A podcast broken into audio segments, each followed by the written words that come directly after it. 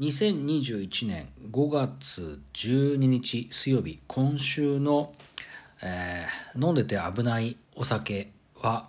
えー先週のカルーアを抑え返り咲き、えーアレキサンダーとなりました。やっぱり返り咲きましたね。あのーねえっ、とアレキサンダーっていう話をね今日はしたいななんて思っていたところで1位を取った 1位を取ったって。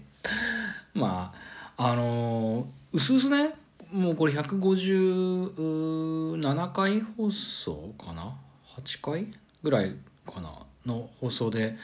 えっ、と8回放送ですね。158回放送。でうすうす気づいてるかもしれないですけどねあのこの今週の第1位っていうのですね投票をしていて毎週返り咲いてるじゃないですか。これ言っちゃっていいかな。まあいいか。あの実は返り咲きっていうかまああいいや。これもう少し秘密のままにしときます。まあいいや、えー来週は皆さんの投票お待ちしております。いつかねこの投票システムのあの秘密を明かす日が来るかもしれないですけど。まあいいや。えっ、とね。あのまあオープニングでねちょっとお酒の話をしましたであの酒とバラの日々っていう映画がありまして、えっとこの話をねしてなかったと思うんですよね。でこの映画の話をねちょっとしようかなと。でジャック・レモンっていう、えっと有名な役者さんがいてビリー・ワイルダーの映画とかに出てるんですよ。であのー酒とバラの日々」えー1962年の映画ですね。でえっ、とアメリカ映画で。で今さっきちらっと言った出演者がですねジャック・レモンとリー・レミックってジャック・レモンは男性でリー・レミックっていうのは女性でね。えっ、と監督がねブレイク・エドワーズこの人はあのティファニーで朝食をとかを取った人ですね。でジャック・レモンもね、まあ、今言ったあのすごい役者さんなんですけど。でこの人がですね、えっとまあ、例えばなんですかねあのビリー・ワイルダーの映画に結構出てて「お熱いのがお好き」とかね「アパートの鍵貸します」「あなただけこんばんは」とかね。これら辺はやっぱり見ておくべき映画なんですけどね。これでこれなどういう「酒とバラの日々」ってどういう映画なのかっていうことなんですけどまああのジャック・レモン男の人でリー・レミック女性であのまああのこのジャック・レモンがね結構お酒がね好きでお酒飲んでこうなんていうんですかね気分良くなっちゃってでお酒で失敗してなんか仕事をまあクビになったりとかなんならね家事とかね出しちゃったりとか、まあ、結構大変なんだよね。でえっ、と結構ねすごいのがあの途中でさそのバーとかでそのこのいわゆるそのリー・レミックっていうそのヒロインの女性を口説くんですよね。あの映画の中で。でこのね女性はね最初ねお酒飲めないんですよ。でお酒飲めないんだけどお酒飲めないんだって言って「いや大丈夫だ飲めるよ」って言って勧めた酒っていうのが、えっとね、アレキサンダーっていうねカクテルなんですよ。でこれがねまあすごいよね。でそのアレキサンダーっていうカクテルがあのなんていうかねあの甘いお酒なんですよね。すごくこう飲みやすいお酒なんですよ。ごめんなさい。なんかね調べたらあのー正確にはアレクサンダーっていうカクテルみたいですね。ウィキペディアによるとジンあるいはブランデーベースのカクテルである。生クリームとクレームドカカオの甘さのためアレアルコール度数の高さの割に飲みやすいカクテルとなっていると。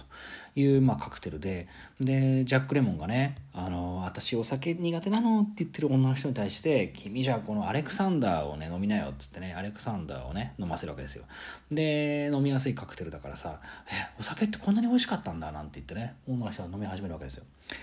でもともとアルコール依存症気味だったジャック・レモンは、まあ、完全にアルアル中になっちゃってでまあ本当にひどい失態を、まあ、犯すわけですよ。で問題なの問題っていうかねすごいのが女性側のそのさっき言った役者さんえっ、となんだっけえっ、とあれだリー・レミックもああんだけお酒が嫌いだったのにアルコール依存症になっちゃうんですよこれで2人でアルコール依存症になっちゃってでジャック・レモンの方は頑張ってアルコールを断つんですよ。なんとか酒飲まないっていう風になるんです最終的に。だけどその女性側のアレクサンダーを飲んで美味しいと思ってあんだけお酒が苦手だった女性の方がお酒をねやめられなくなっちゃうんですよね。それでまあ2人の間にはもう子供もいたりとかするからでアルコールを抜くためのセラピーとかその入院とかを繰り返してるんですよでジャック・レモン男性の方は生まれたそのちっちゃい子供を一人で育ててるんだけど女性の方はやっぱり立ち直れなくてっていうような話にどんどんなってくんですよ。でここでねハッとしちゃうのがすごいなと思うんだけどあのジャック・レモンの方がもういいもうお酒やめなよそんなもう良くないしあのもうちゃんと生きよう社会的に生きないと俺たちダメだよっていう話をするんですよ。だけどそのさっき言った女性の方が何て言うかっていうと「これなんでダメなの?」って言うんですよ。で別にいいじゃない。お酒あなたも好きだったでしょ？あなたもお酒が好きで私もあなたのおかげでお酒が好きになった。ってでお酒を飲んでる時はすごく楽しくて私もあなたも楽しくて幸せだったらなんでこれがダメなの？いいじゃん別に。他の人が何て言おうって知らない知らないわよ。私とあなたが幸せならそれでいいじゃない。だって人に何て思われようと関係ないじゃんっていうふうに言われるわけで言うわけですよね。うん、でまあ本人も辛いんだけどなんかねそのまあミニマムな世界だよね。だからそのもっと大きいことを言っちゃうと人に迷惑かけることになってっちゃうからダメなんだけどその2人がアルコール依存症で困る人っていうのはまあちっちゃい子供がいるからその子供は困ることになるんだけどまあ正直言ってそんなに社会的に影響はないんですよね。その2人が潰れていくだけで私もダメだしあなたもダメだったらもうどんどん地の底まで落ちてた落ちていったってその瞬間楽しければいいじゃないっていうそこにはね妙になんかね理屈が通る部分がある気がしてあこれはなんか怖いなっていうかすごい極論なんだけどそういうことってなんかちょっと変なところで筋が通ってる感じがしてなんかゾクッとするしうん。まあそれこそね誰かを殺めるとかさその傷つけるとかっていうこととか迷惑をかけるっていうことは絶対にしちゃダメなんだけど私もそれに満足しててあなたもそれが満足してたっていうことで2人が幸せになれるんだったらそれでいいじゃないっていうのはなんかねさすがだなっていう論理だなって思ってなんかねいまだにこ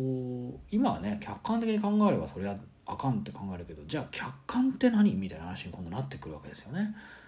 な何がじゃあ正しいのっていう。世論とかさ大多数が言ってることが本当に正しいのかっていう。そうじゃないんじゃないのっていうふうにいちいち思わされることってやっぱりあるじゃないですか。それがなんかねすごいなっていうところですね。だから是非ね「酒とバラの日々」っていう映画はね見ていただきたいですね。特にですねあのジャック・レモンがあのどっかに隠してしまったウイスキーの瓶を探し回るシーン。ウイスキーの瓶をあのビニールハウスの温室の中にの鉢植えの中に隠したっていう話になって鉢植えのどこに隠したんだっていうことをですね一生懸命探し回るシーンがあって、まあ、最終的にはその鉢植えをどんどん割っていくんですけどもうここの危機迫る演技ったらねないですね。ジャック・レモンはそれこそお熱いのがお好きとかあのアパートの鍵貸しますとかあなただけこんばんはってさっき言ったビリー・ワールドの3部作なんかで喜劇役者の趣が強いっていうふうに言われがちなんですけどいやとんでもないですね。ここの人のこの危機迫る芝居が個人的にはベストアクトだなっていうふうに思ってるぐらい素晴らしいですね。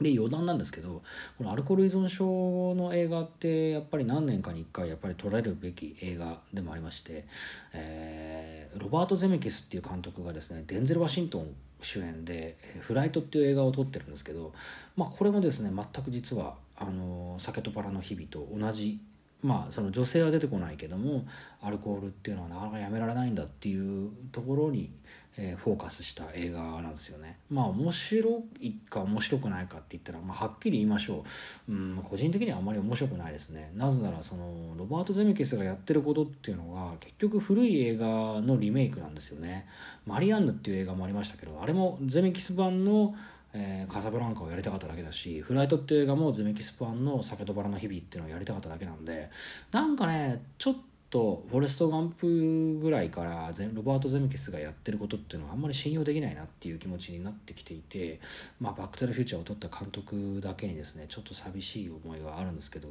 あの、まあ、強いて言うとですねさまよえる魂さまよう魂たちだったかなっていうマイケル・ジェ・フォックスがしっかり出た最後の映画があるんですけど、まあ、それなんかは面白かったんでねあれ以降ちょっと寂しいなっていうところです。というわけでまあ皆さんあの飲み過ぎには注意しましょうというところで今回はここまでです。えー、来週もみなあここまでのご視聴ありがとうございました。えー、中島あさみの人類最後の1年間